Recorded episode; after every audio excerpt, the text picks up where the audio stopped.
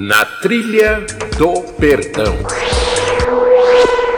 Podcast Gospel.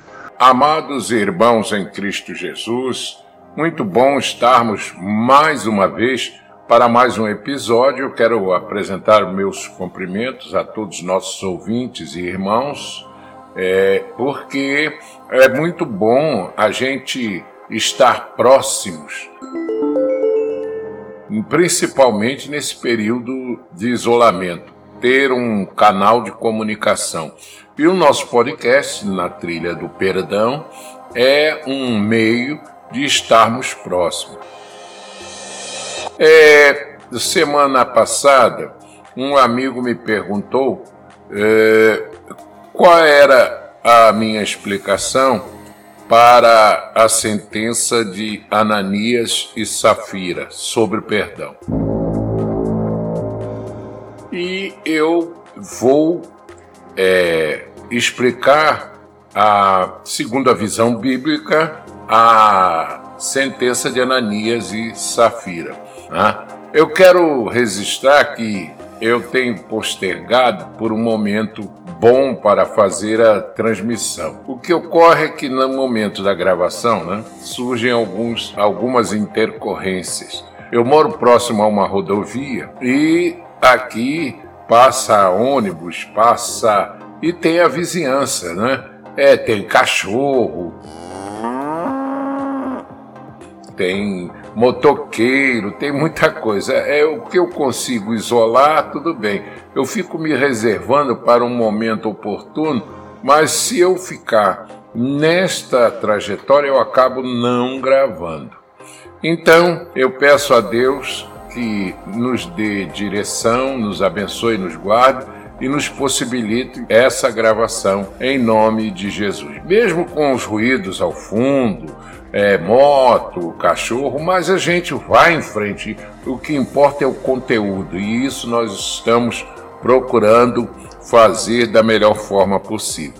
Como disse, o nosso lema, ou nosso lema não, nosso tema de hoje é Ananias e Safira. Isso está versado no, nos primeiros capítulos lá de Atos, capítulo 5, nos primeiros versículos, digo, em Atos, capítulo 5, você vai ver ali a partir do 4, do versículo 5 de Atos 5, você já vai ouvir esta ou ler esta manifestação deste ato de o que aconteceu a Ananias e Safira. Era um casal, né? Então, a gente tem que avaliar o episódio mas, quer dizer, é um dos episódios, meu querido irmão, minha querida irmã, mais tensos do cristianismo primitivo, lá do início, né? E, perdão, é quando um casal, como eu disse, Ananias e Safiras, são mortos pelo, pelo Espírito Santo por terem mentido para a igreja. Interessante você observar o seguinte: é que ter mentido para a igreja. A igreja somos nós, é o corpo de Cristo. É a questão aqui é que alguns pregadores, ah, Pedro matou. Não, Pedro não matou ninguém. É, Pedro é, foi apenas um instrumento de Deus é, usado pelo Espírito Santo.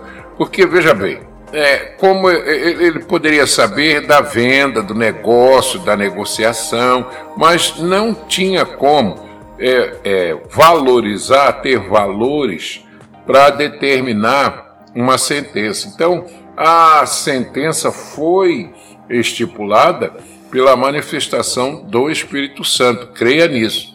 Já ouvi, como eu disse, né, alguns sermões falar de outra coisa, mas eu observei, eu prestei atenção, reparei, digamos assim, é, alguns, é, alguns detalhes que eu acho que devem ser relevados, devem serem relevados.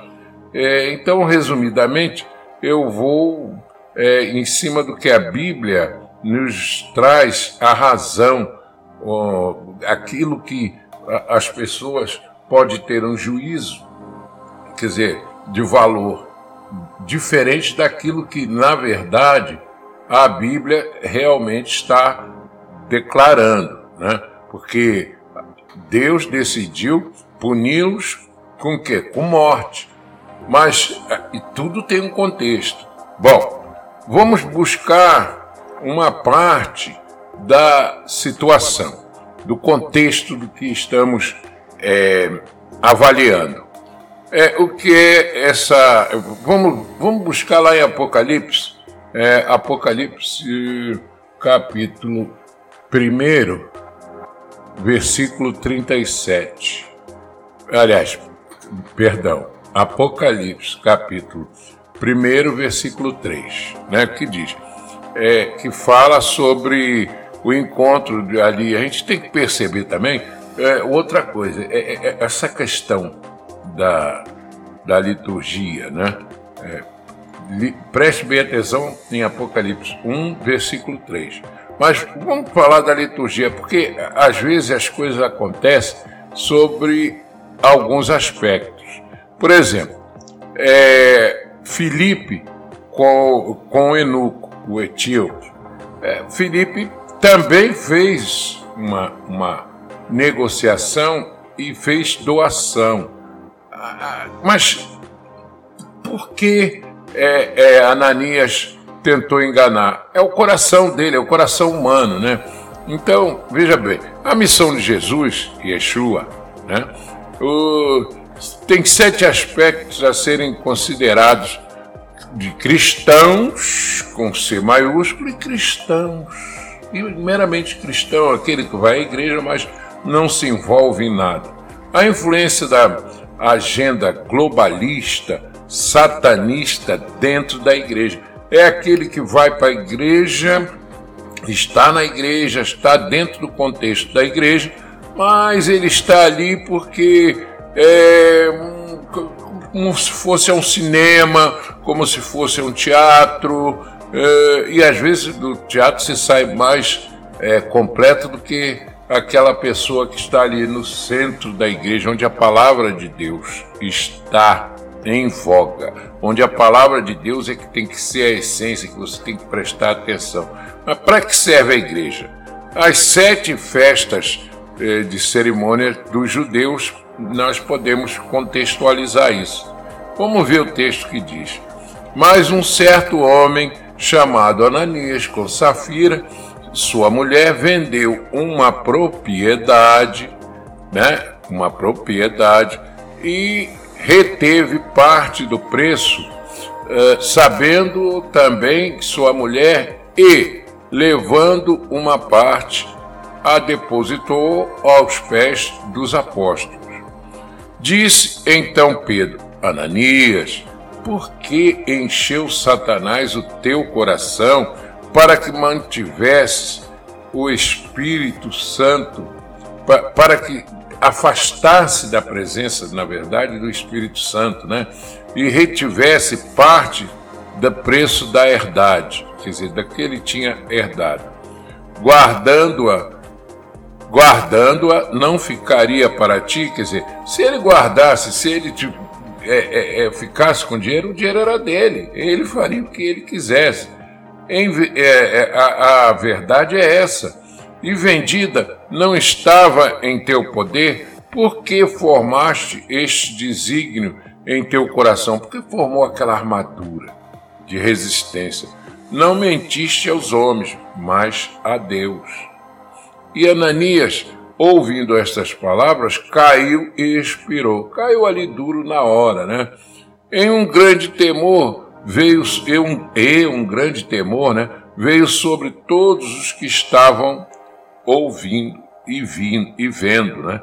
E levantando-se, os moços cobriram o corpo é, e transportaram para fora e o sepultaram. E, passando um espaço de quase três horas, isso a palavra de Deus está dizendo, né? Passando o espaço de quase três horas, entrou também sua mulher, não sabendo o que havia acontecido. E disse, e disse a ela Pedro: Dize-me, vendeste, portanto, aquele aquela herdade, aquela propriedade, né? E ela disse: sim, portanto, quer dizer, confirmou um valor. Então Pedro lhe disse: por que é que entre vós concentrastes, é, o que é que vos concentraste para tentar o Espírito Santo? E aí começa a complicação. E aí a porta aos pés dos que sepultaram o teu marido, e também te levarão a ti. E logo caiu aos pés do, do, do, dos serviçais, né, ali do, e logo caiu aos pés e expirou, quer dizer, ela caiu no, nos pés dos serviçais da igreja. E entrando os moços, acharam-na morta e sepultaram junto do seu marido. E houve um grande temor em toda a igreja e em todos os que ouviram estas coisas. Em Atos, do capítulo, no, no capítulo 5, Atos 5, do versículo 1 ao 11. A história, entretanto, não começou com a entrega do dinheiro aos apóstolos. A, história é, tem mais fundamento do que a gente possa imaginar. A história não começou ali, entende? Tudo começou um pouco antes, quando Barnabé vendeu uma propriedade e doou o dinheiro aos apóstolos. Entendeu? Está entendendo, meu irmão, minha irmã? querido. Ah, é, é, essa é a questão. É, uns fazem pela sua honestidade e outros não. Então veja, vejamos lá o contexto, em Atos 4, 36 e 37. Embora Barnabé, Barnabé não tivesse sido o único a fazer tamanha doação, seu caso foi eh, de chamar a atenção, possivelmente pelo valor da propriedade que devia ser alto. Muitos defendem, erroneamente, que os membros da igreja primitiva né, doavam tudo o que tinha aos apóstolos. Mas não há base para tal tese. Certamente, os que possuíam bens dos quais não estavam fazendo uso se sentiam impelidos, que desejosos a ajudar o crescimento da igreja. E tais doações não são nada semelhantes às que alguns pastores, entre aspas, lobos né, de ovelhas, pedem aos seus fiéis nos dias de hoje, nos dias atuais. Né? Isso aí a gente está falando e, e colocando para você ter uma noção, meu irmão, minha irmã, da mordomia cristã, é, movidos pela igreja. Né? A doação de Barnabé foi muito bem vista pelos membros da igreja, o que despertou a inveja do casal. Eu, eu lembro que mais jovem, eu era adolescente, tinha um senhor que ele tinha um sítio onde eu morava em Campo Grande, Rio de Janeiro, e ele tinha, ele era um doador, assim, é, seu Leonel, ele era um doador nato. É, então, eu lembro que ele tinha um, até uma, um carro, é, era uma Rural Iris, é, é, aquele carro quadradinho, tal, que só não tem mais, né? A gente vê alguns remanescentes aí. E ele tinha uma chácara, e ele doava as coisas, aipim, eu lembro de tinha coisa, batata doce, essas coisas que ele plantava lá na, na estrada do Cantagalo, no, no perto do Monteiro. Hoje, na entrada dessa estrada, tem um shopping grandioso, shopping Monteiro. Então era uma, era uma coisa que era feito, ele fazia de coração, ele fazia aquilo de, de, por, por espontaneidade, né? E o que a gente às vezes vê nas pessoas é a falta disso, a falta da espontaneidade, né? E isso é a questão. O que eles queriam é, é, era receber os aplausos da congregação. E o que Ananias e Safira queria era receber os aplausos da congregação, tipo eu dei, eu doei, e se tornarem exemplos de doadores. Entretanto, ao observar que o valor era muito alto, decidiram reter uma parte e doar apenas uma outra parcela do valor do negócio. Combinaram, entretanto, que da, diriam à igreja que estavam doando o valor integral da negociação. Você está entendendo mesmo? Ah, você está entendendo a, como o inimigo ele, ele franqueia no coração das pessoas quando a pessoa não está voltado para a verdade, para a coisa que Deus coloca no seu coração? É isso que aconteceu. Agora, veja bem, foi um castigo pedagógico. É, na verdade, um castigo pedagógico. Por quê? Ananias não precisava entregar todo o valor da venda, ele não tinha obrigação disso. Pedro ainda ofereceu uma oportunidade para ele ser honesto, para ele se redimir, para ele se transformar. Mas Ananias preferiu mentir. A, a mentira tem uma extensão curta. Minha mãe dizia: mentira tem pernas curtas. O mesmo fez a esposa horas depois. Deus mostrou para a igreja que não há lugar para o orgulho na sua obra.